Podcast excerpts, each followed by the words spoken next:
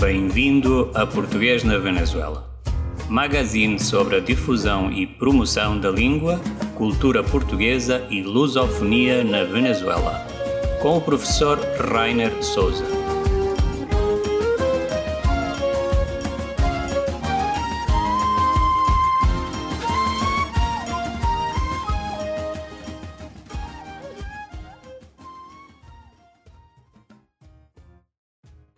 Bom dia, boa tarde, boa noite a toda a audiência de Português na Venezuela. Como vocês sabem, este é um podcast que tem como finalidade dar a conhecer todo o trabalho desenvolvido por professores e outros atores culturais que residem na Venezuela em prol da, da língua portuguesa e das, da, das culturas lusófonas, tudo o que tem a ver com a promoção e difusão do idioma português neste belo país sul-americano que se chama Venezuela.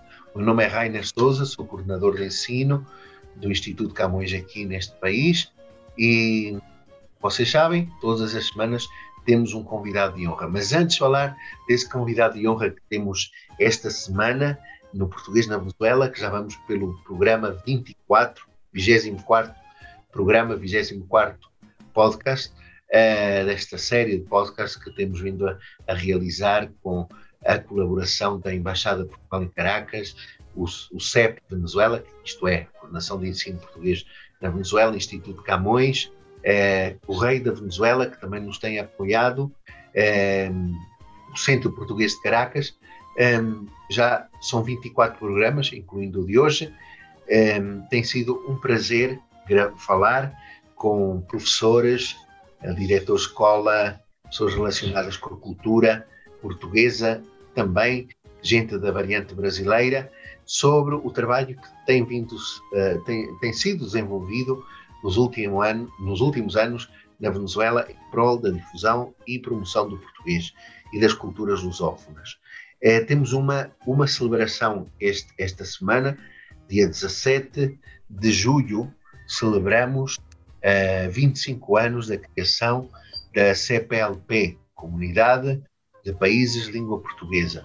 E a Coordenação de Ensino organizou um evento que vai, eh, ser, vai ser levado a cabo, vai ser realizado neste sábado, das 10 da manhã à 1 da tarde, uma conferência única sobre os últimos 50 anos da língua portuguesa, com a do, professora doutora Margarita Correia, a doutora Margarita Correia nasceu na Venezuela, criou-se em Portugal, é, tem feito vida académica em Portugal, está muito relacionada com estas questões de política de língua, onde ela vai falar sobre como o português tem evolucionado em, em todas as suas variantes uh, nos últimos 50 anos. Uh, todo mundo, todos os estados estão convidados, vai ser transmitido por Zoom, quem tiver interessado por contactar ao correio CEP, CEP com C, cepvenezuela.gmail.com ou também pode ver pela, pelos canais da coordenação ou do Correio da Venezuela.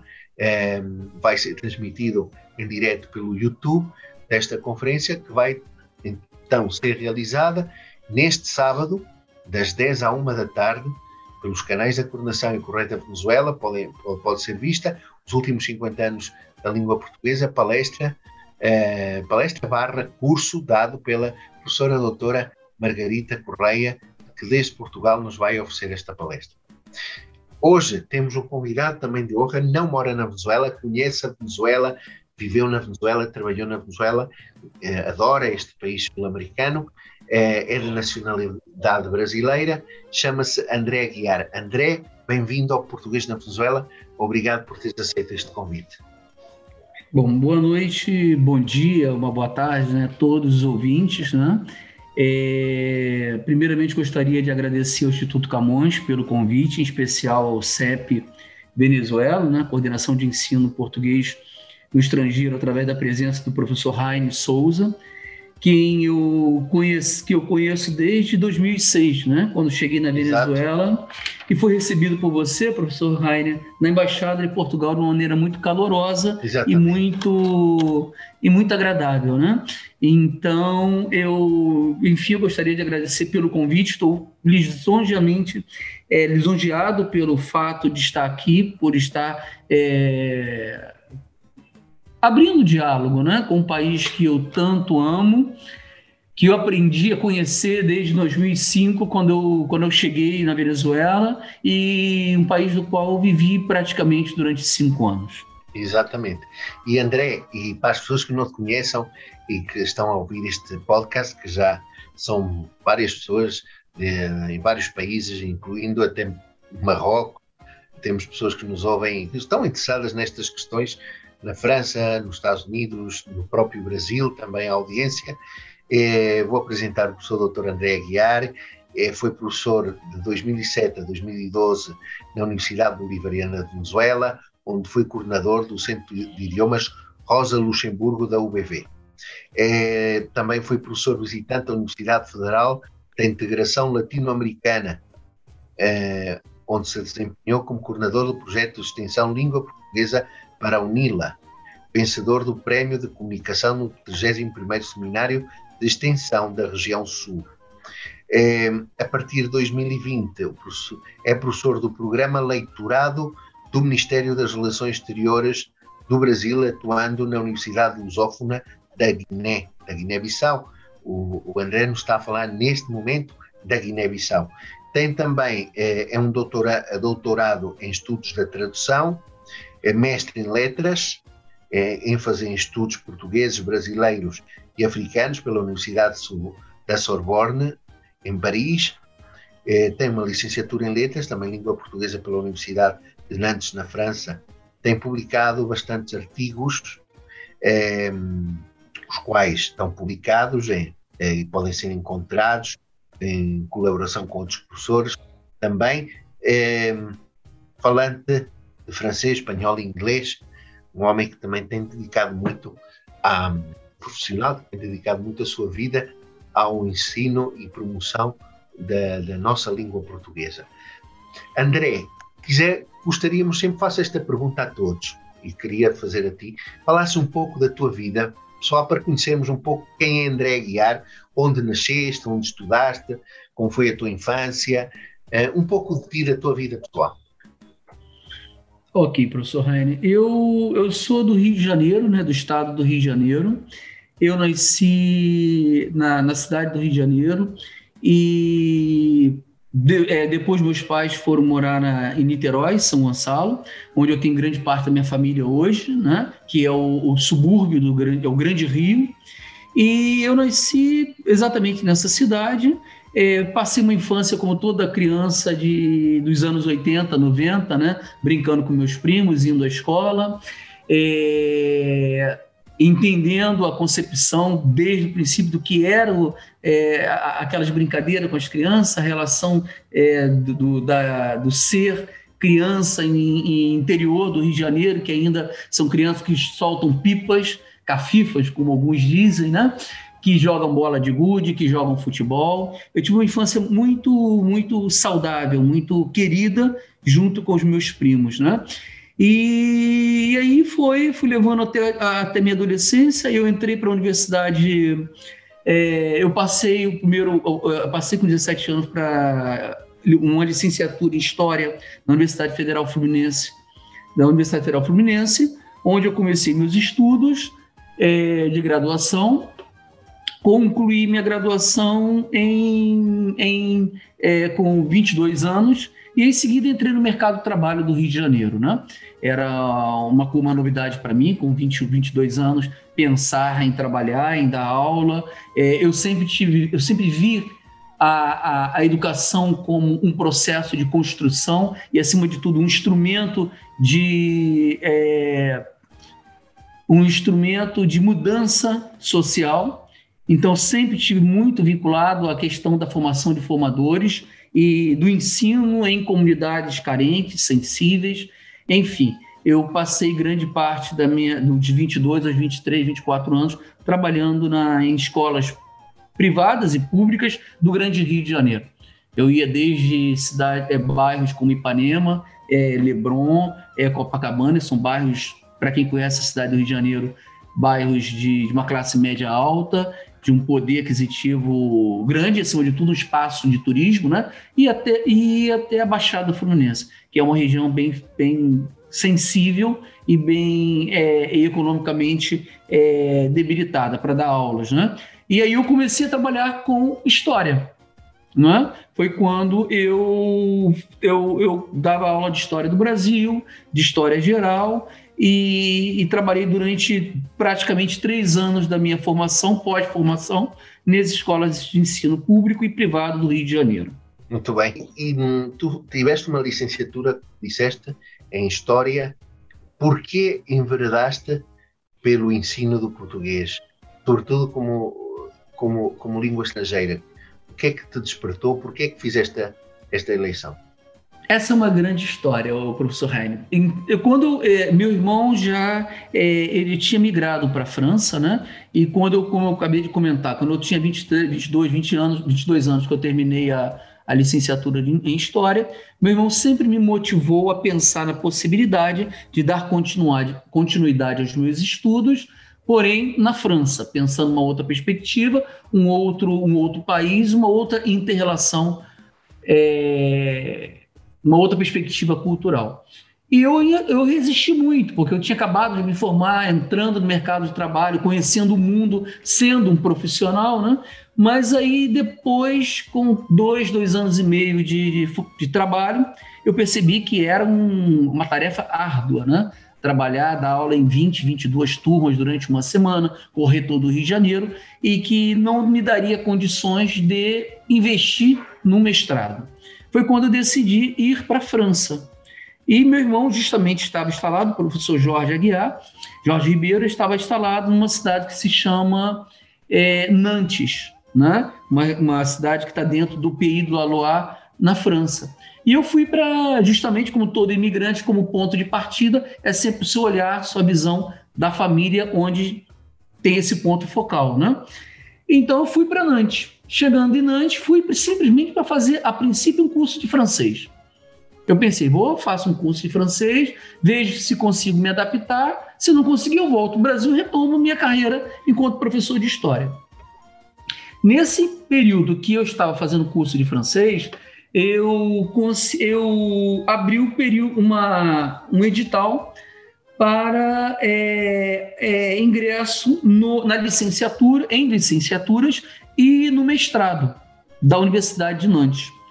E meu irmão me disse, André, por que você não se candidata? Você tem sua documentação aqui e não está perdendo nada, e vamos ver o que vai acontecer. Bom, eu me candidatei no mestrado de, de História, que era História Moderna, e me, e me chamou a atenção uma licenciatura em língua portuguesa, na própria Universidade de Nantes. Eu falei, vou me candidatar também para a licenciatura em língua portuguesa, porque tinha um viés muito interessante, que era um viés intercultural e português para estrangeiro. E bom, eu acabei sendo aprovado tanto na licenciatura de língua portuguesa quanto no mestrado é, de história moderna. Mas aí veio uma questão, eu comecei, eu fiz minha inscrição nos dois cursos. Mas aí veio uma questão com o, a perspectiva da, do curso de história, que eles focavam muito na história moderna no período de, das expansões marítimas, que justamente coincidia com aquela região do Pays do Loire e todo o processo histórico que vivia a própria região. E aquilo era muito interessante para mim, porque eu tinha envededado por uma é, vertente da história, que era a história contemporânea e mentalidade. É o que eu tinha me formado, um eixo dentro da Universidade Federal Fluminense. E aí eu comecei o primeiro semestre e falei, não, eu não, isso não tem muito a ver comigo. E eu comecei a gostar do curso de língua portuguesa. Foi aí que foi que surgiu o meu primeiro contato específico com a área de letras, especificamente com português como língua estrangeira. Claro, eu sempre fui um leitor assíduo, sempre amei literatura, sempre amei as, é, estudar língua portuguesa, mas nunca de uma perspectiva de ser professor de língua portuguesa. Eu acho que foi aí o meu primeiro contato enquanto é, pensando numa perspectiva de ser um gestor da língua portuguesa. Foi o meu primeiro grande contato enquanto é, formação na área de letras e de língua portuguesa, com a variante, com a menção português para estrangeiro, que até então era muito difícil no Brasil. Né? O Brasil tinha poucas licenciaturas em língua portuguesa é, para estrangeiro. Uhum. E eu conheci-te na Venezuela. Como, como apareceu essa oportunidade de vir para a Venezuela? Como vieste cá parar? E como foi essa experiência, André? Estiveste muito envolvido com o ensino português aqui na Venezuela há uns anos atrás. Conta-nos um pouco dessa experiência. É, eu acho que isso faz parte de uma história de vida que a gente não tem nem como explicar, né? Eu, quando terminei minha licenciatura na, na, Universidade de Nantes, eu fui. O meu orientador na época, o professor Maciel, insistiu muito para que eu pudesse me candidatar a, ao mestrado na Universidade Paris III, Sorbonne Nouvelle. É, Sorbonne. E para mim aquilo era tão surreal, eu sair do interior da França para morar em Paris, né? E frequentar toda aquela loucura que é a capital, é uma das capitais culturais do mundo. E mas aquilo ele me chegou de uma tal maneira que eu pensei, bom, ah, existe essa perspectiva, e por que não? Então eu passei, eu passei pelo processo de seleção da Universidade Sorbonne Nouvelle e acabei sendo aprovado para o curso de letras, para mestrado em letras com menção em cultura, literatura lusófona dos países lusófonos e literatura brasileiras. E eu fui para Paris estudar, não é? Eu já tinha ido várias vezes, obviamente, a Paris, mas nunca com o olhar de um morador de Paris, né? E durante o meu período de formação do mestrado, eu conheci a, a estudante até então de doutorado, a Digmar Jimenez, que é, não sei por que viés, ela acabou assistindo às aulas de, de literatura brasileira contemporânea. E era interessante que era única, era, éramos oito pessoas na sala, só tinha eu de, de, do sexo masculino e uma venezuelana. Eu sempre me chamava a atenção, por que da venezuelana está numa sala estudando literatura contemporânea brasileira? Mas, enfim, a partir desse contato surgiu uma relação de aproximação e, e, eu passei, nós passamos a, a, conviver bastante nesse período e a professora a Digmar Mendes passou, é, nós passamos a ter uma relação muito próxima e nós nos casamos a partir daí. E ela Paris estava no fim. É, imagina, Paris do amor, né? dos sonhos, dos, da, da, da, das possibilidades, Rainer. Eu sempre Sim. digo isso.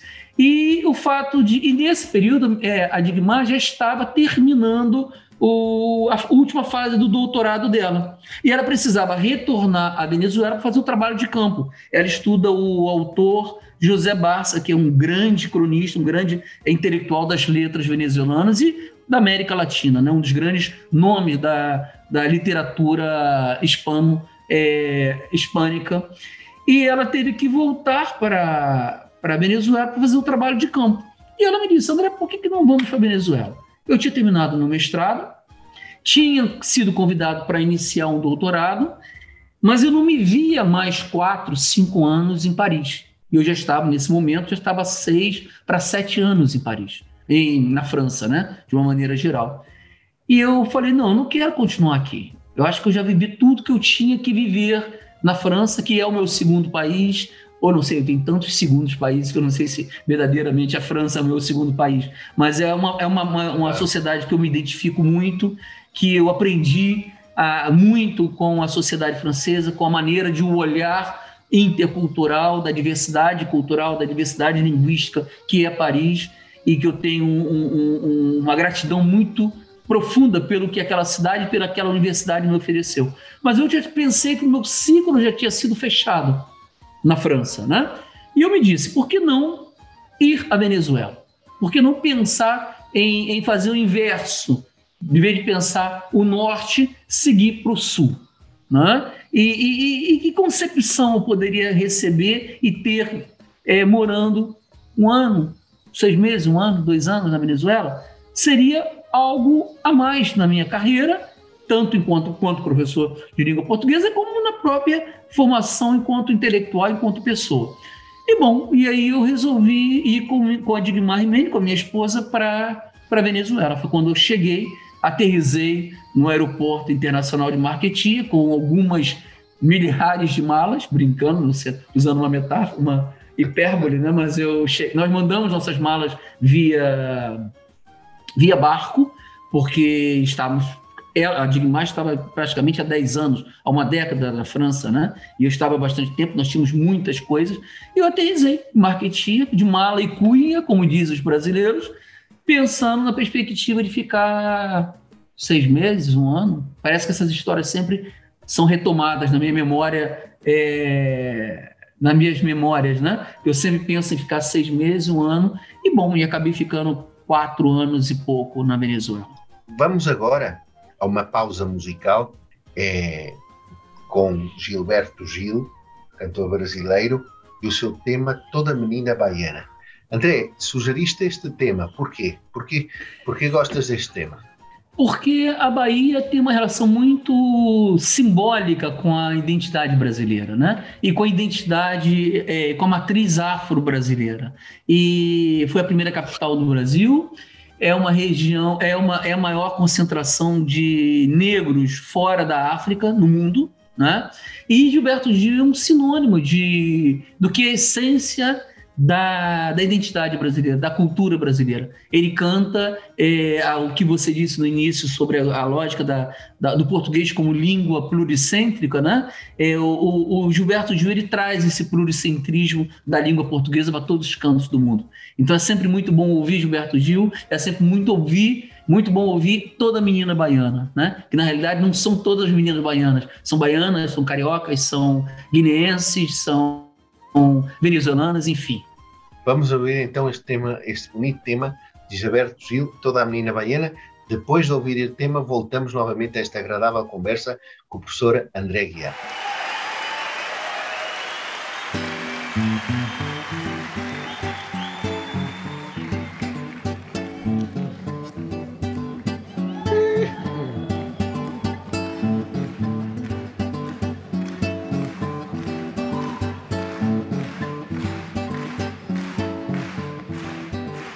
Toda menina baiana tem um santo que Deus dá. Toda menina baiana tem encantos que Deus dá. Toda menina baiana tem um jeito que Deus dá. Toda menina baiana tem defeitos também que Deus dá. Que Deus deu. Que Deus dá. Deus entendeu de dar a primazia Pro bem pro mal, primeira mão na Bahia. Primeira missa, primeiro índio abatido também Que Deus deu. Que Deus entendeu de dar toda a magia Pro bem pro mal, primeiro chão na Bahia Primeiro carnaval, primeiro pelourinho também que Deus deu. Canta samba. Ah, oh, oh, que Deus dá. Deus deu, oh, oh, Deus dá. Deus deu, oh, oh, Deus dá. Deus deu, oh, oh. Toda menina baiana tem um santo que Deus dá Toda menina baiana tem encantos que Deus dá.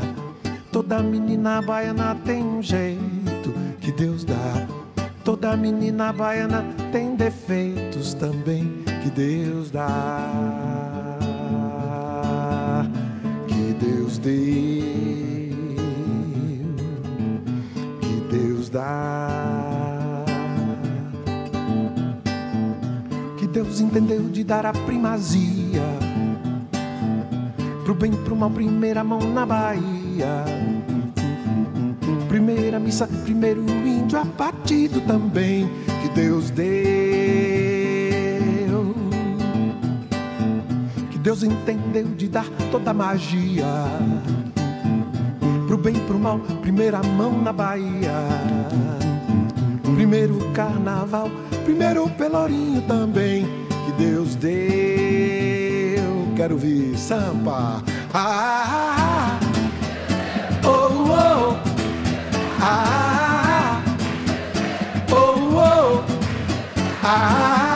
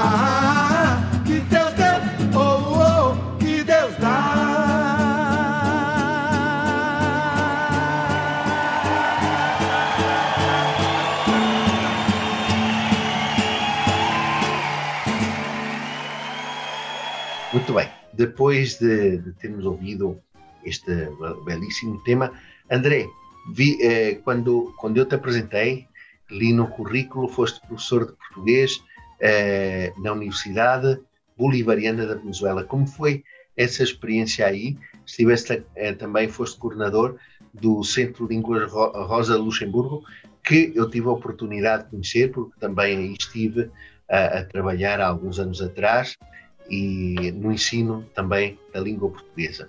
Como foi? Conta-nos um pouco dessa experiência do ensino português na Venezuela. Bom, professor Jaime, eu acho que a vida nos traz assim muitas é, oportunidades, né? E ao mesmo tempo é, muitas alegrias, né? E uma das alegrias que eu tive na minha formação, tanto intelectual quanto é, profissional e cultural, foi ter justamente é, me aproximado da Universidade Bolivariana da Venezuela. Quando eu cheguei, como eu disse anteriormente, em 2005, né? É, nós ficamos algum tempo em Caracas é, e então eu comecei a pensar na possibilidade, enquanto a minha esposa estava começando a fazer o trabalho de campo dela, de, de fazer algo, né? Porque sempre inquieto, sempre buscando os porquês da vida, tentando conhecer os espaços, dialogando com os espaços que eu chamo na minha tese de na minha tese de doutorado com os espaços de tradução das grandes cidades contemporâneas, eu resolvi é, é, conhecer a Universidade Bolivariana da Venezuela, né? que fica ali quase no centro da, não no centro da, de Caracas, mas é, na região ali bem é, Chaguaramos. Eu, do Chaguaramos, exatamente. Do Chaguaramos, eu tive contato e fui conhecer a Universidade Bolivariana de, da Venezuela. Chegando lá, eu foi um momento de efervescência do processo é, bolivariano, né, do, do, do, do, todo o movimento político que estava ocorrendo, e a Universidade Bolivariana havia criado dois anos anteriores, o Centro é, Rosa Luxemburgo, que tinha como objetivo pensar na língua, no ensino de línguas, desde uma perspectiva é, emancipadora. Eu achei aquilo extremamente interessante, extremamente atrativo, e aí eu procurei a coordenadora, a diretora da, da, do, do, centro naquela época, conversamos bastante e, e apresentei meu currículo. E ela me disse: sim, André, vamos analisar, vamos ver, vamos ver a possibilidade. E bom, fiquei naquele, naquela espera. Uns dois, dois meses e meio depois, eu fui convocado para uma entrevista e acabei, é, acabei sendo contratado pela Universidade Bolivariana da Venezuela. Nesse momento, a, a, a diretora do centro, é, Rosa de Luxemburgo, me fez uma proposta. Falou, André, aqui você tem duas opções. Ou você fica em Caracas e vai ter que se dedicar é, basicamente o ensino da língua portuguesa com a variante brasileira aqui dentro da, da UBV, e a nossa intenção, fazendo contraponto à variante portuguesa que vem sendo trabalhada na, na Universidade Central há algum tempo, e nós estamos pensando essa ampliação da, da perspectiva geopolítica do Sul-Sul e da aproximação com os países latino-americanos, e você vai, é, vai ministrar aulas, cursos de língua portuguesa com a variante do Brasil, ou existe uma outra possibilidade. E essa possibilidade que eu vejo você com o melhor perfil. E eu perguntei à professora qual seria essa possibilidade. E ela me disse: bom, a possibilidade é você ir para o interior da Venezuela. Porque nós estamos também pensando na municipalização do ensino de línguas na Venezuela. Eu falei, municipalização? Já havia um projeto né, da municipalização do ensino superior na Venezuela. Então eu pensei, mas o que seria isso? E ela me explicou a situação. Você tem a possibilidade, nós já temos o, o Centro Rosa Luxemburgo na, no estado Monagas, na sede da UBV em, em Maturim, e podemos abrir um outro centro próximo. E eu pensei, e a minha esposa disse: próximo pode ser Tucupita, que é a cidade onde Digmar Jimenez nasceu. Falei, peraí, então podemos conciliar o útil e o agradável morar numa cidade do interior da Venezuela, cumprir a função profissional e, ao mesmo tempo, cumprir estar próximo da família que ela esteve tantos anos afastada. Enfim, nós fomos para a cidade de Tucupita, capital do estado de Delta Macuro, onde instalamos a, o Centro Rosa de Luxemburgo. O professor Rainer foi uma experiência muito interessante, sabe? Porque, como vocês sabem, o estado de Delta Macuro é um estado que tem a base da sua construção sociocultural é da etnia guaral, não é? Que é a segunda etnia com maior número populacional, pelo menos era até então, com maior número populacional do, do, do território venezuelano. E ali, na, em Tucupita, nós criamos, a partir do, do, do, alinhamento vindo de Caracas, com as adaptações para a realidade local, para o contexto sociolinguístico, para a perspectiva do, de ensinar língua desde um olhar emancipador, nós, é, nós começamos a pensar na municipalização das, de, de ensino de línguas. Até então, isso não tinha sido mencionado e nem pensado na Venezuela. É, exatamente. Eu, to, eu tomei como ponto de partida a municipalização do ensino superior e me perguntava, me perguntei por que não levar também a, o ensino de língua estrangeira para a municipalização. Porque é, os, a, a Universidade Bolivariana da Venezuela fazia aquele viés da capital Tucupita para o interior, ou seja, municípios como Caçacoima, é, Antônio Dias e Perdenales. Porém, língua, as línguas estrangeiras, elas não eram ensinadas nessas é, aldeias universitárias, porque não tinha professores. Então, os alunos eram obrigados a saírem desses municípios, irem para a capital para estudar. E isso contradizia o próprio princípio da municipalização do ensino superior, que é você levar a educação aonde se necessita. Não fazer com que o aluno vá à capital. Claro. E nesse processo, nós começamos primeiro com a questão da, da do mapeamento é, da, dos professores de língua estrangeira em Tucupita, Caça Coima, Antônio Dias e Pedernales, saber quem são esses professores, onde eles estão, quais são as formações é, que eles têm, não é? E aí começamos a mapear esse cenário mapear esses espaços sociais, esses espaços sociolinguísticos, e chegamos à conclusão de um grupo que estava invisibilizados. Muitos estavam dando aula nas, na, na, no ensino fundamental, no ensino é, médio, né? Muitos não tinham nem imaginado a ir a dar aula numa universidade. Então nós começamos paralelamente formar, fazer oficinas de metodologia de ensino de língua estrangeira, e aí não era só o português, mas era pensar o português, era pensar o inglês, era pensar o francês, é, o ensino dessas línguas estrangeiras desde uma perspectiva emancipadora, ou seja, não é formar esses indivíduos linguisticamente para que eles possam ser apropriados da cultura estrangeira, pelo contrário, era para dialogar a sua cultura com a outra cultura e aí nós já começamos a introduzir o conceito de interculturalidade. É, e... André, desculpa, ah. isso foi no trabalho que tu realizaste diretamente com os guaraus, certo? Com, a, com esta etnia. É, e isso foi o, o trabalho que eu, eu, introduzi com os professores de língua estrangeira.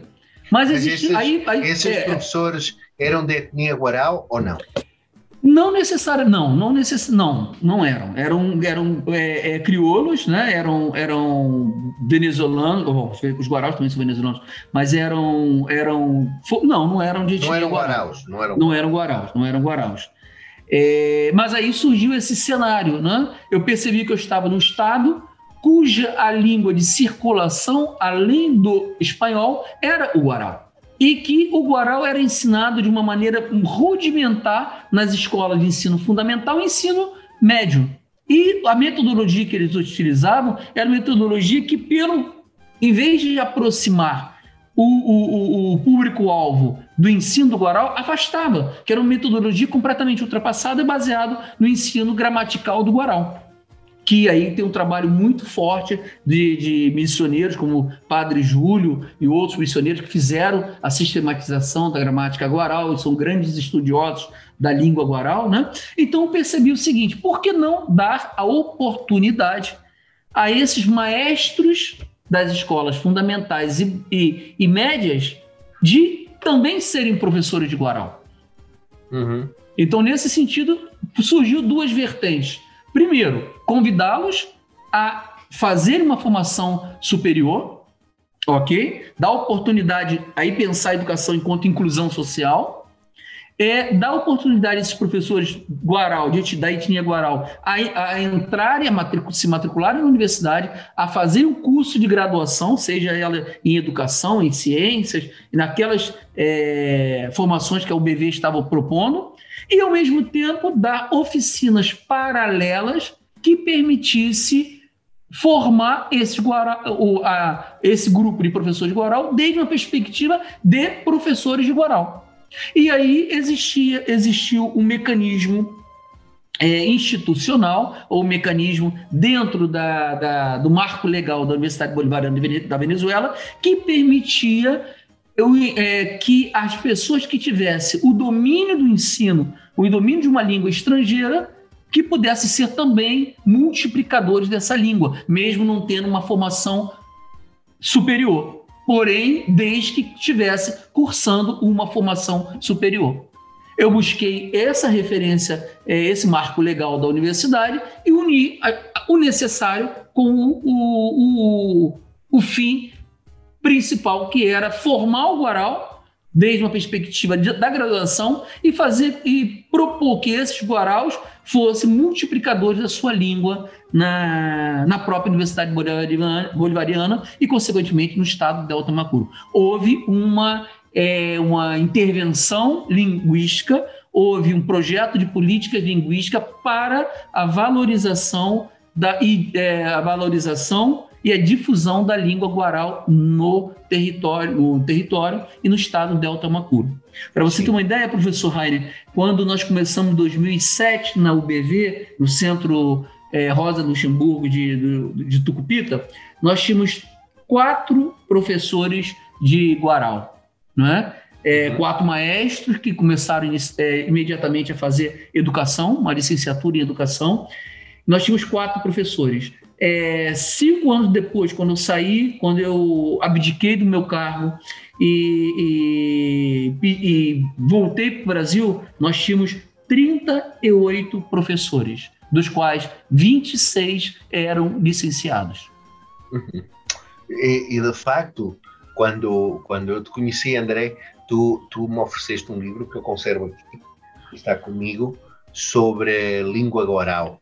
É um livro que eu, pelo qual tenho estima, porque permite com que nós possamos entrar nesse universo uh, fantástico e super interessante desta cultura indígena. Para aquelas pessoas que nos estão a ouvir fora da Venezuela, os Guaraus é um povo, uh, um povo originário da Venezuela, um povo indígena, uh, antropólogos diriam ameríndio, não é? é que habita o estado Delta Amacuro, que é um dos estados mais longínquos do centro da, da nação venezuelana, que é Caracas. E, e, é como disse o André, talvez a etnia mais forte ali naquele estado, certo, André? Sim, sim, no estado de Delta Amacuro, sim. Como foi toda essa, como surgiu essa ideia de, de produzir esse livro tão interessante sobre língua oral? Até então, professor Jaime, o que nós tínhamos na, na é, enquanto material didático que circulava no estado de Delta Macuro para o ensino fundamental e ensino médio eram apostilas, né? Apostilas de recopilações de trabalho fe, trabalhos feitos por esses próprios professores, por esses próprios maestros da língua oral. Claro, estou pensando, estou é, colocando dentro da perspectiva do ensino, né?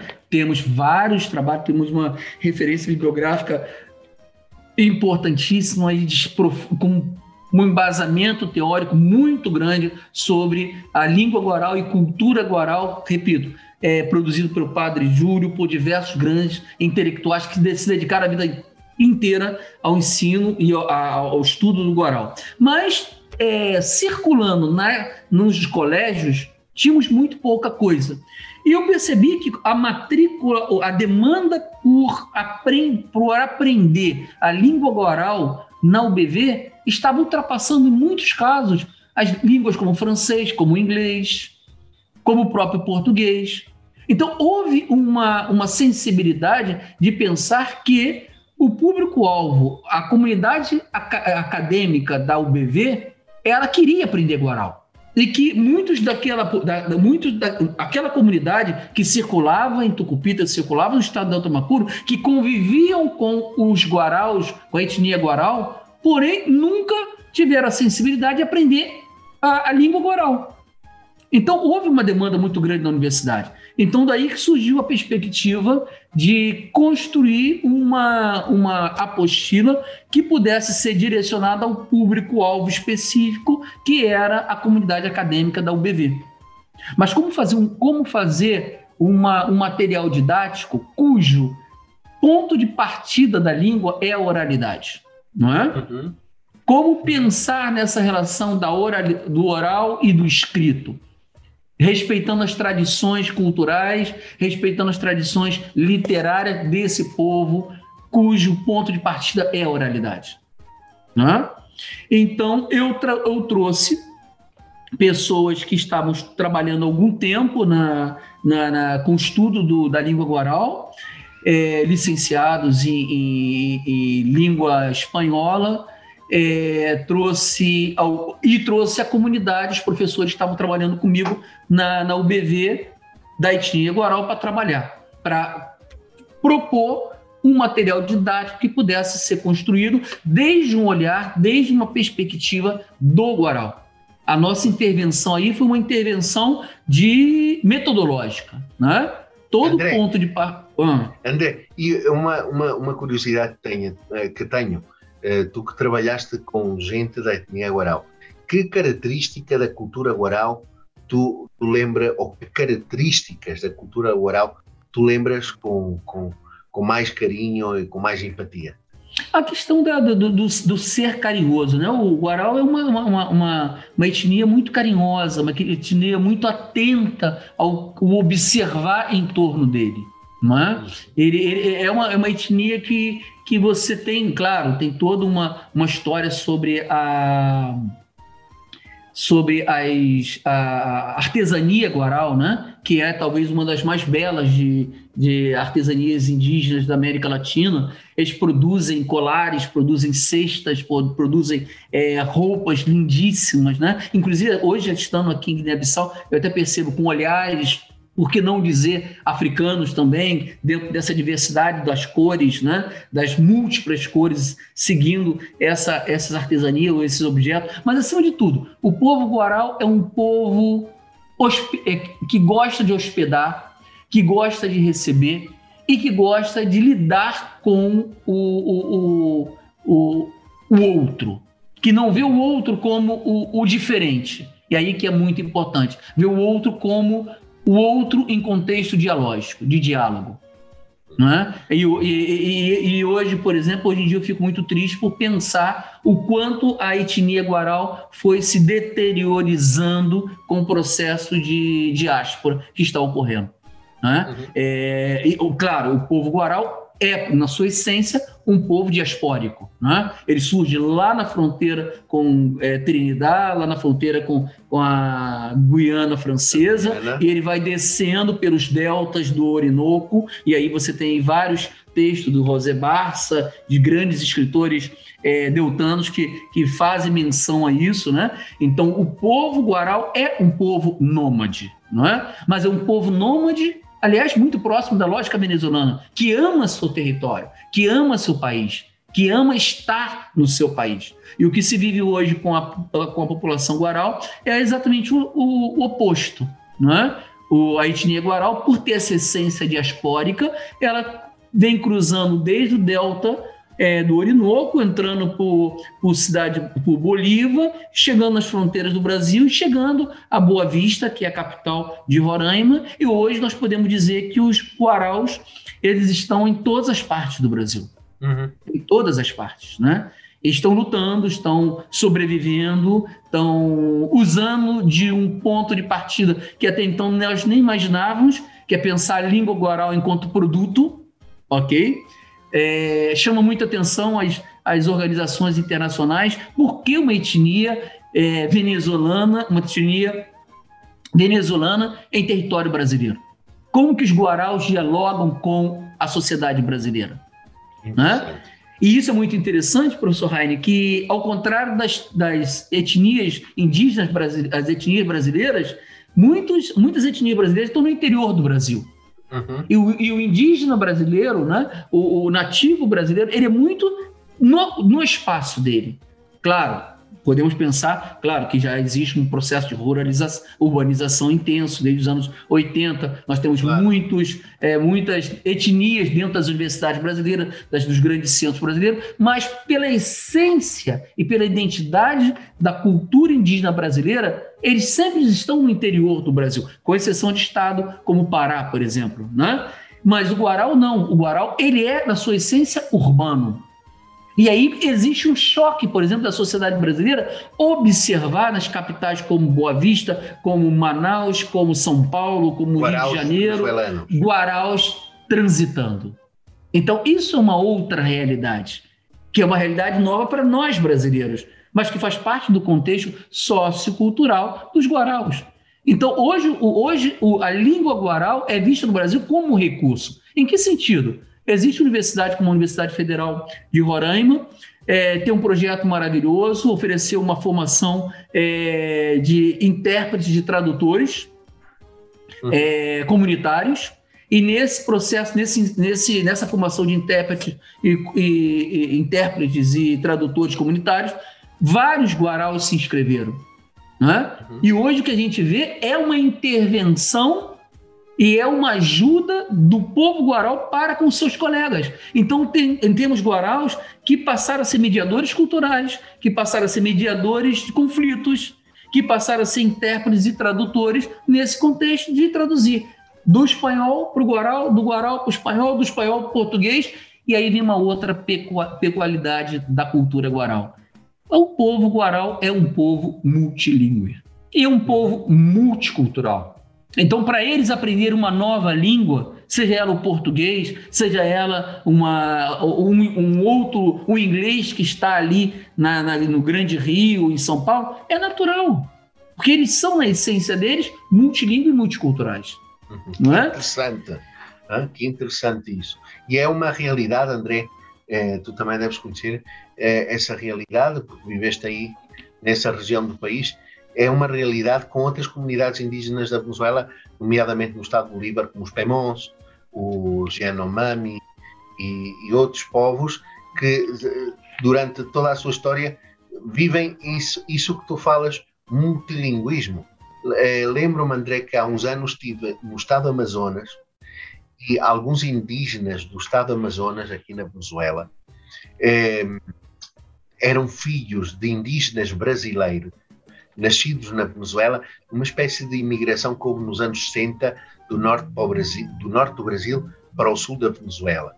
E então, quando conversava com eles, André, eh, eles diziam coisas como, como estas: Eu falo a língua da, da minha etnia, falo português porque aprendi também dos meus pais, eh, e falo castelhano e falo a, a língua geral, a língua geral. Eles falavam, eles tinham herdado também dos seus pais conhecimentos daquela, daquela velha língua geral da história colonial brasileira, da história da, do Brasil colónia. E uhum. isso é sumamente interessante ver como o, estas regiões, Amazonas, o Estado Bolívar, Delta Amacura, acabam por ser autênticas babéis ou uma torre de Babel de línguas indígenas e como estas comunidades conseguem, como tu disseste, o Guarão é um bom exemplo, dominar todo esse multilinguismo. É, e, e, e, os Guaraus ainda tem uma outra questão, né? Não só é, eles dominam outras línguas, como eles também se apropriam dos, das ferramentas digitais.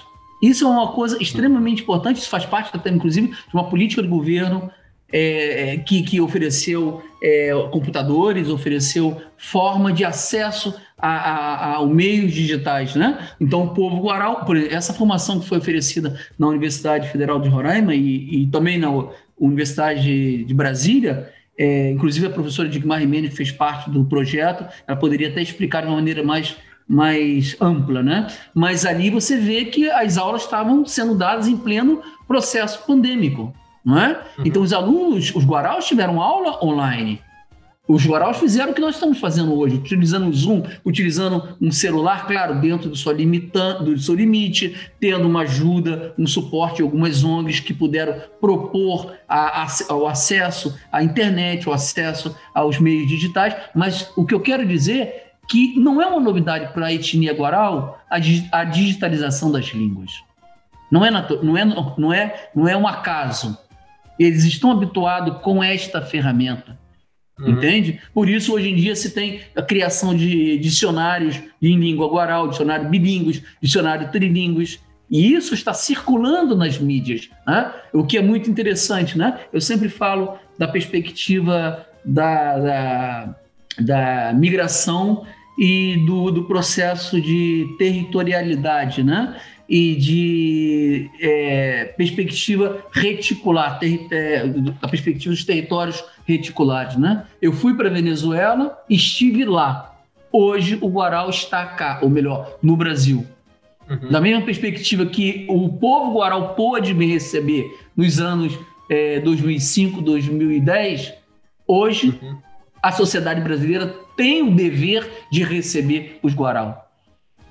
Né? E outra coisa que é muito interessante, esse povo poderia estar tá trazendo da Venezuela uma memória traumática de tudo que eles viveram nos últimos anos. E pelo contrário, o povo guaral não tem esse ponto de partida. Eles trazem em si uma memória de é, agradecimento, de fortalecimento, claro, também uma memória traumática por ter, repito, deixado o seu território, vindo para um outro país, mas acima de tudo eles não trazem aquele fantasma, entendeu? Uhum. E isso é muito claro. importante também, que faz parte de uma cultura do próprio povo guarão. Sim. André, é, saindo um pouco da Venezuela, é, também passaste pelo Paraguai, é, onde também tiveste experiências bastante interessantes, e sobretudo porque o Paraguai também é um é país é, oficialmente bilingue, espanhol, guarani, e agora estás na Guiné-Bissau. É um país que pertence à CPLP. No próximo sábado vamos celebrar 25 anos da, da, da criação, da fundação desta importante organização eh, que, que, pretende eh, fortalecer o conceito de lusofonia no mundo, eh, além de outras coisas, mecanismos de cooperação entre os seus, os seus Estados-membros. Eh, agora, como, como é essa estás agora noutro continente, noutra realidade. Deixaste a América Latina, eh, moraste na França, obviamente, conheces a Europa, conheces a América Latina e agora estás em África eh, e num país de língua portuguesa, Guiné-Bissau. Fala-nos um pouco da tua missão aí na Guiné-Bissau. Agora és leitor eh, do Ministério dos Negócios Estrangeiros Brasileiro, leitor e tens como missão a promoção do português uh, nesse país. Fala-nos um pouquinho dessa, dessa tua missão, dessa tua experiência agora em terras de África. Bom, professor Raine, é, pensando um pouco, fazendo um paralelo né, entre as realidades linguísticas da, do Paraguai e da Guiné-Bissau, né, é, o Paraguai ele é, é de direito, ele é bilíngue por direito, ou seja, baseado numa, numa constituição, e ele é por essência, né? Se sente o bilinguismo na, no Paraguai. Se sente essa alternância e esse domínio tanto da língua guarani quanto da língua é, espanhola. No caso guineense, é um caso muito atípico, talvez seja atípico da nossa perspectiva, no meu caso, de, ainda de, de é, início de trabalho. Né? Guiné-Bissau tem como língua oficial o português, ok? No entanto, no censo de 2009, o último censo do país, foi constatado, foi feita a pergunta: que, que língua você fala?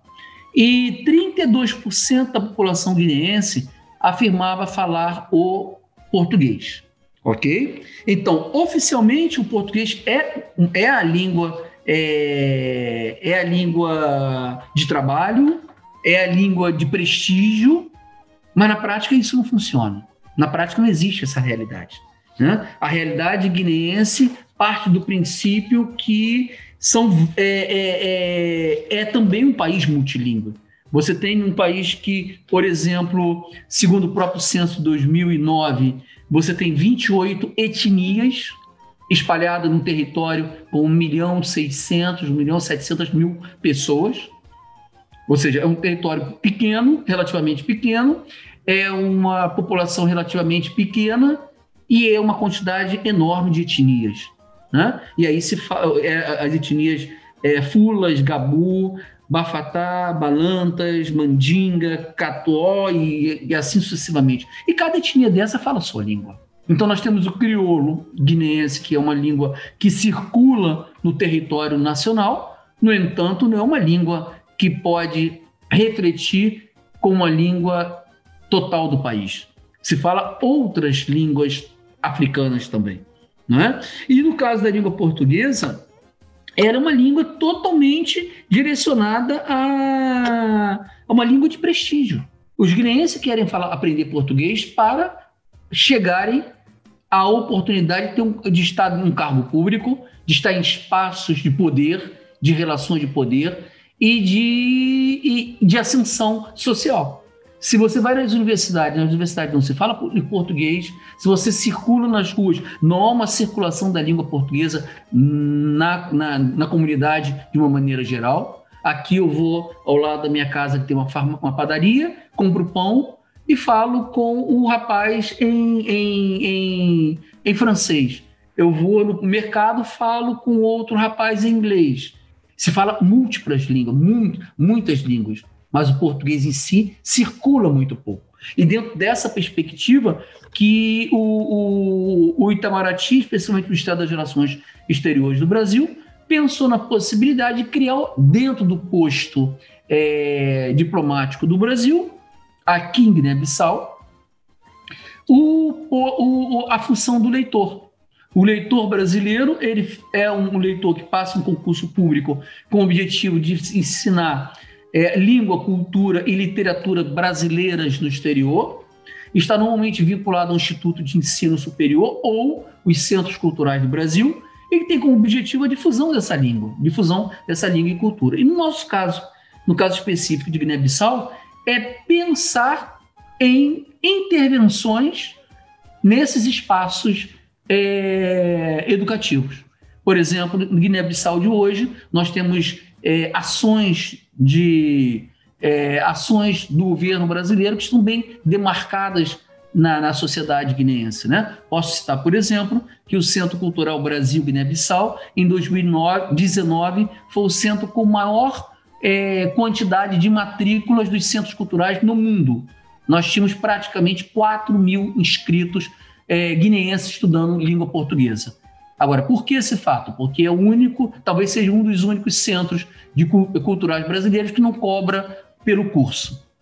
Então, nós tínhamos quase 4 mil guineenses estudando gratuitamente português, é, a língua portuguesa. Nós temos, por exemplo, o Senai aqui, que também em 2019 tinha quase 3.500 matriculados, é, 3.500 guineenses matriculados estudando formações, uma formação profissional, ou seja, curso de como ser mecânico, cozinheiro, é, eletricista, é, cabeleireiro e etc. Né? O curso 100% gratuito.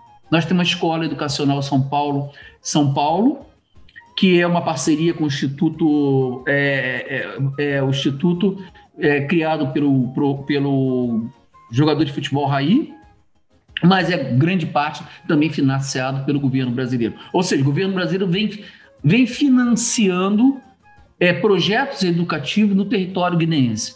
No entanto, pouco se observa a língua portuguesa com a variante do Brasil circulando nesses espaços educativos. O que se constitui, o que se mantém ainda é a variante portuguesa e é o ensino desde uma perspectiva do norte. Então, aí, de, a partir deste, desta realidade, foi pensado desde Brasília a possibilidade de criar um, um posto, criar dentro desse posto diplomático brasileiro a, a, a, um leitorado. E cujo objetivo do leitorado é justamente trazer a língua portuguesa variante brasileira para esses espaços que já estão, já há uma intervenção educativa, porém não há uma intervenção sobre a língua. Claro. Claro. E, e André, como vês tu, hoje em dia, conheces, estiveste em França, como eu, e volto a dizer, conheces realidades diferentes em diferentes continentes, em diferentes contextos culturais. Como vês tu a lusofonia hoje em dia? Como, como, como há futuro para a lusofonia neste mundo globalizado, um, ehm, enquanto à projeção do, do idioma português no mundo, hoje e no futuro?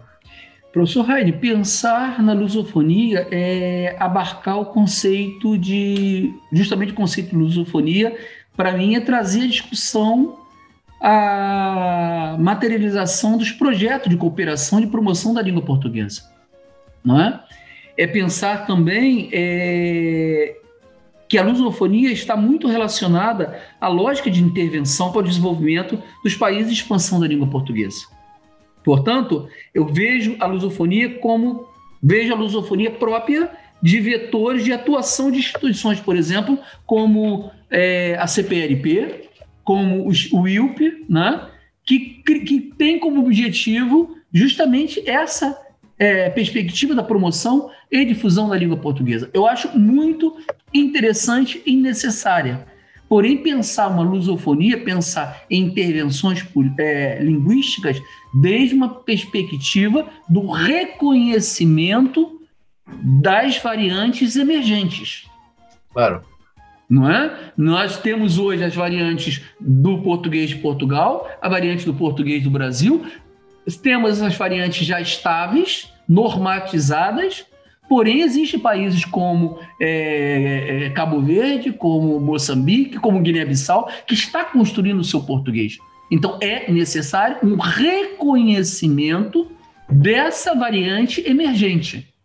E, acima de tudo, pensar essa variante emergente desde uma perspectiva de um ensino do português como língua intercultural. É pensar no reconhecimento do outro, mas no reconhecimento da minha cultura também. É no diálogo, nesse, como diz Edilise Mendes, 2018, é pensar num exercício dialógico a partir de uma política educativa linguística. É construir esses saberes. Não é o meu saber, não é o saber do outro. É o saber, como diz o Mibabá, do entre-espaço, do entre-lugar. É a construção desse terceiro, dessa terceira via, dessa norma emergente que deve ser reconhecida. Então, nesse sentido, pensar o conceito de lusofonia é importante de uma perspectiva de trazer a discussão exatamente o que eu tinha dito, a materialização dos projetos de cooperação e de promoção da língua portuguesa mas sempre respeitando as variedades emergentes e respeitando a perspectiva do crescimento da língua portuguesa no mundo. Nós percebemos claramente que hoje a língua portuguesa é a quinta língua mais falada, mais utilizada na internet, não é? Nós temos é, há uma sempre houve uma demanda pelo ensino da língua portuguesa, sempre houve um interesse do estrangeiro em aprender o português. E isso vem crescendo cada vez mais. Existe estudo, o próprio estudo da Unesco de 2018, ela projeta para o continente africano, para 2040, ser o continente com maior é, número de falantes de língua portuguesa. Não é? E vamos pensar que o continente africano, ainda hoje, em 2021, a base dessa sociedade está no interior, então vai existir sim um êxodo rural, e esse êxodo rural vai trazer também a circulação das línguas, tanto a língua africana como a língua portuguesa, e a, criação, e a multiplicação de falantes do português. Por isso que eu sempre costumo dizer, professor Heine, que é, é, projetar o português com a variante brasileira em Guiné-Bissau é, acima de tudo, nos aproximarmos da língua crioula. Uhum. O português o português, seja ele com a variante brasileira ou seja ela com a variante portuguesa, ela só vai fazer efeito, só vai ter funcionabilidade a partir do momento que nós reconhecermos o crioulo e trazermos o crioulo guineense para dialogar com a, com a língua portuguesa. O fortalecimento da língua crioulo implica no fortalecimento da própria língua portuguesa. E para aí nós temos vários estudos, por exemplo, nos estudos da tradução, que contemplam esses elementos. Né? Nós sempre é, existe estudo que trabalham claramente que o ser bilíngue, como acontece, por exemplo, no Paraguai, é um ser que pensa processos tradutórios é, o tempo inteiro. Não é? Então, é, é pensar nessa possibilidade. O fortalecer, o fortalecer a língua crioula implica fortalecer também a língua portuguesa. Sim. E utilizar esses processos no, no, no cotidiano da sociedade guineense. Sim. André, uma última mensagem aos ouvintes deste podcast. Bom, primeiro quero agradecer a todos os ouvintes em todos os continentes. Eu, eu acredito e, e tenho a certeza que estão nos ouvindo em todos os continentes por esse mundo afora. Dizer que estamos vivendo um momento atípico, né, com a questão da pandemia, que é preciso ter muito, muita paciência, muita resiliência, né, e pensar que nós vamos sair de, não vamos sair do do Covid, porque eu acho que isso veio para ficar. Mas vamos nos imunizar, vamos nos vacinar, vamos usar máscara, vamos aprender a nos redimensionar em sociedade.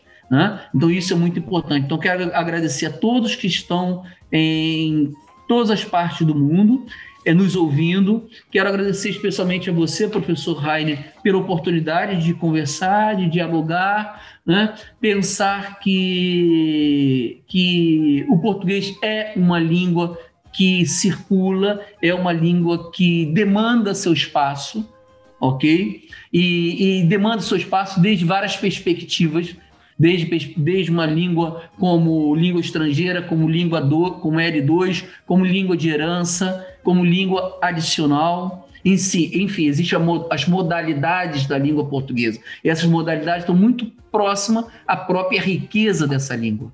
Né? Então, eu acho isso muito interessante. Faço uma chamada para todas aquelas pessoas que, que queiram e tenham interesse em. que não são consumidores da língua portuguesa, que passam a consumir a língua portuguesa, né? pensando a língua portuguesa enquanto espaço de digitalização das línguas, pensando a língua portuguesa enquanto espaço de, de aproximação. Porque eu sempre digo que a língua portuguesa é uma língua de aproximação né? e aproximação sempre para com o outro. Muitíssimo obrigado. Obrigado, André. Olha, obrigado pela disponibilidade em falar conosco e felicidades pelo teu trabalho aí na Guiné. Continuaremos o contacto por outras conversas, sempre tão interessantes devido a essa, essas experiências tão ricas que tens tido e conhecedor também da realidade venezuelana. Um grande abraço e felicidades. Um abraço e saudações para o povo venezuelano em qualquer parte desse território tão querido. Vamos falar agora com Daniel Pérez, estudante de língua portuguesa na Universidade Pedagógica Experimental Libertador, na sede de Maracai, onde atualmente está a decorrer um curso de formação de professores, o, qual está a ser eh, liderado pelo professor Henrique de Sá e também com a ajuda, valiosa ajuda, da professora Maria Inês Rodrigues Freitas. Obrigado, Daniel, pela tua disponibilidade em falar para este podcast português na Venezuela. Olá, boa tarde, professor Rainer. Muito obrigado eu pelo convite e pela oportunidade de estar no seu podcast. Daniel, como tem sido essa experiência ao longo destes meses em que, em que tu entraste na, no curso de formação de professores da UPL de português? Eh, como tem sido a experiência? Gostaria de ouvir tu, tu nos contasses eh, a mim e à audiência do podcast como um venezuelano como tu, da Gema, eh, se interessou eh, pela aprendizagem deste idioma? Bom, eh, a experiência tem sido muitíssimo boa, porque desde o começo, desde que entrei à universidade, eu sabia que queria estudar português, que queria aprender, conhecer a língua de uma forma completa, embora não sabia nada de, do português. Eh, eu tinha curiosidade que temos a maioria dos hispanofalantes quando estamos a aprender português, a qual é saber se o português é praticamente o espanhol e depois sabemos que não é assim. É, bom, a experiência não tem sido fácil, mas também não tem sido dificílima, porque é, eu tenho tido é, momentos onde eu penso que não. É, o português é, é muito difícil, é muito difícil para aprender. Mas também tem momentos onde eu sei que eu posso chegar a ter um nível de português é alto, o nível de português elevado para falar e comunicar com as pessoas. E bom, a minha experiência na universidade tem sido ótima porque nós, eh, o português, somos a língua que temos a maioria, a maior quantidade de eventos na universidade. Portanto, eventos onde há palestras e conhecemos ferramentas de ensino da língua, ferramentas para, para dar as aulas e conhecer, eh, hum, digamos, eh, mais além a nossa profissão, a qual é professores em formação de língua portuguesa. Como o português é, é a língua que tem é, a maior quantidade de eventos, isso faz que isso faz crescer a nossa motivação de seguir, seguir conhecer a língua e também porque somos pessoas que, como no futuro, vamos ensinar português, seja crianças ou ao nível universitário. É muito importante conhecer ferramentas e ter essas palestras que são anuais, como os encontros de professores de língua portuguesa ou palestras que têm eh, que dão os professores de português eh, na universidade. Ali onde conhecemos, eh, digamos, formas específicas de como nós eh, podemos dar as aulas Quais são aquelas coisas mais difíceis de aprender no processo da aquisição do, do, do português? As coisas mais difíceis na aprendizagem de português como segunda língua, pelo menos para nós, os hispanofalantes, é, como eu disse na primeira pergunta, pensar que as línguas são as mesmas, quando não assim. Português, português, espanhol, espanhol. É verdade que as línguas têm proximidade, mas são diferentes, porque, por exemplo, português tem expressões e palavras que se escrevem e também são pronunciadas da mesma forma que no espanhol, mas o significado é totalmente diferente. São chamados falsos amigos. Portanto, como nós pensamos que as línguas são as mesmas, então também pensamos que o significado é o mesmo. Então, depois escrevemos e falamos errado. no contexto, escrevemos uma oração que ao final está errada. Então, depois perguntamos porquê. Ou outra das coisas. Então, hum, ah, temos de tirar esse pensar da nossa cabeça. Outra das coisas que eu penso que é difícil hum, na aprendizagem de português quando, quando alguém é hispanofalante é conhecer tempos verbais que normalmente não conhecemos, que não temos no espanhol, na nossa língua.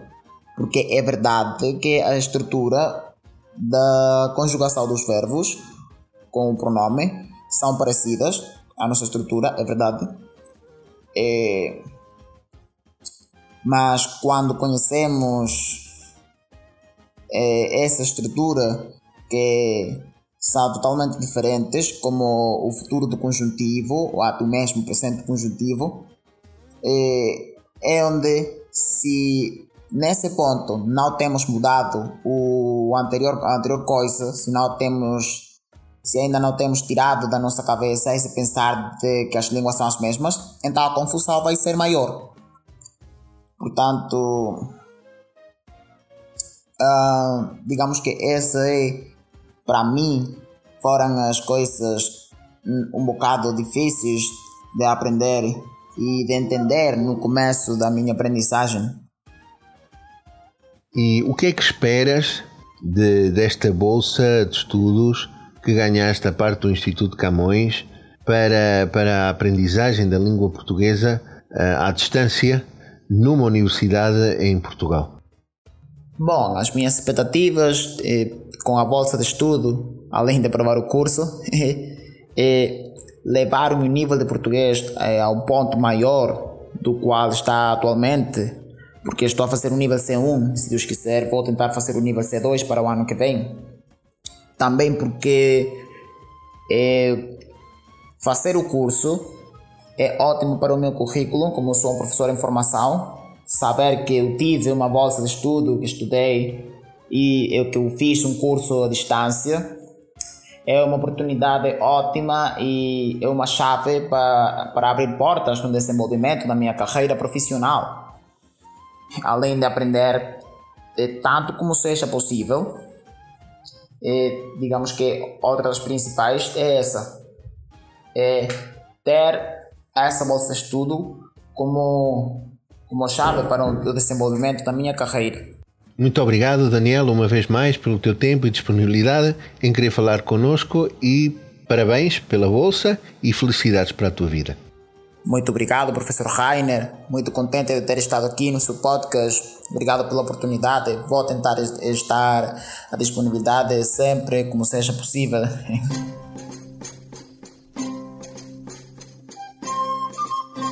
O lugar da história desta semana falará sobre o reinado do último rei da primeira dinastia, o rei Dom Fernando. Dom Fernando foi o único filho legítimo de Dom Pedro I e subiu ao trono em 1367. Durante o seu reinado, estabeleceu ligações com alguns reinos como Aragão, Castela e Inglaterra. Entre os contactos que estabeleceu, negociou seu próprio casamento por duas vezes. Primeiro, com o rei de Aragão, firmou um acordo pelo qual prometeu casar com a sua filha Dona Leonor, mas que não chegou a realizar-se. Segundo, em 1371, quando foi assinado o Tratado de Alcotim, Dom Fernando prometeu casar com a filha do rei de Castela, Dona Leonor. No entanto, Dom Fernando não chegou a casar nem com Leonor de Aragão, nem com Leonor de Castela. O rei de Portugal acabou por casar às escondidas com Leonor Teles, no mosteiro de Lessa do Valio, junto ao Porto. O casamento de Dom Fernando provocou o descontentamento da população por ser inesperado e também porque a rainha era casada, tendo de pedir a anulação do seu casamento para poder casar com Dom Fernando. Na sequência da instabilidade política vivida em Castela a partir de 1369, Dom Fernando envolveu-se em várias guerras com aquele reino. Após a Terceira Guerra com Castela, a paz foi celebrada através da negociação do casamento de D. João I de Castela com a filha de D. Fernando, Dona Beatriz, única herdeira legítima do rei de Portugal, e da assinatura do Tratado de Salvaterra de Magos. Entre as cláusulas do contrato, assinado entre os dois reinos ibéricos, ficou estabelecido o seguinte: se D. Fernando não deixasse um filho varão, herdeira do trono seria Dona Beatriz. Se Dona Beatriz tivesse um filho varão, seria ele a assumir o trono de Portugal. Se Dona Beatriz não tivesse um herdeiro, ou se o tivesse, mas menor de 14 anos, Dona Leonor, esposa de Dom Fernando, assumiria a regência até o herdeiro atingir essa idade. Quando Dom Fernando morreu, em 1383, a sua única filha, Dona Beatriz, não tinha ainda herdeiros visto que contava apenas 11 anos de idade. Cabia assim a Dona Leonor assumir a regência do reino até haver um herdeiro legítimo por parte de Dona Beatriz. O que é regência? A regência é um período onde as funções governativas eram assumidas por alguém em nome do rei durante a sua ausência ou menoridade. Este foi o lugar da história desta semana. Fechamos este podcast com a voz de Cesária Évora, cantora já felizmente desaparecida, de, de origem cabo-verdiana, que nos deixa este lindíssimo tema chamado Saudade. Até para a semana.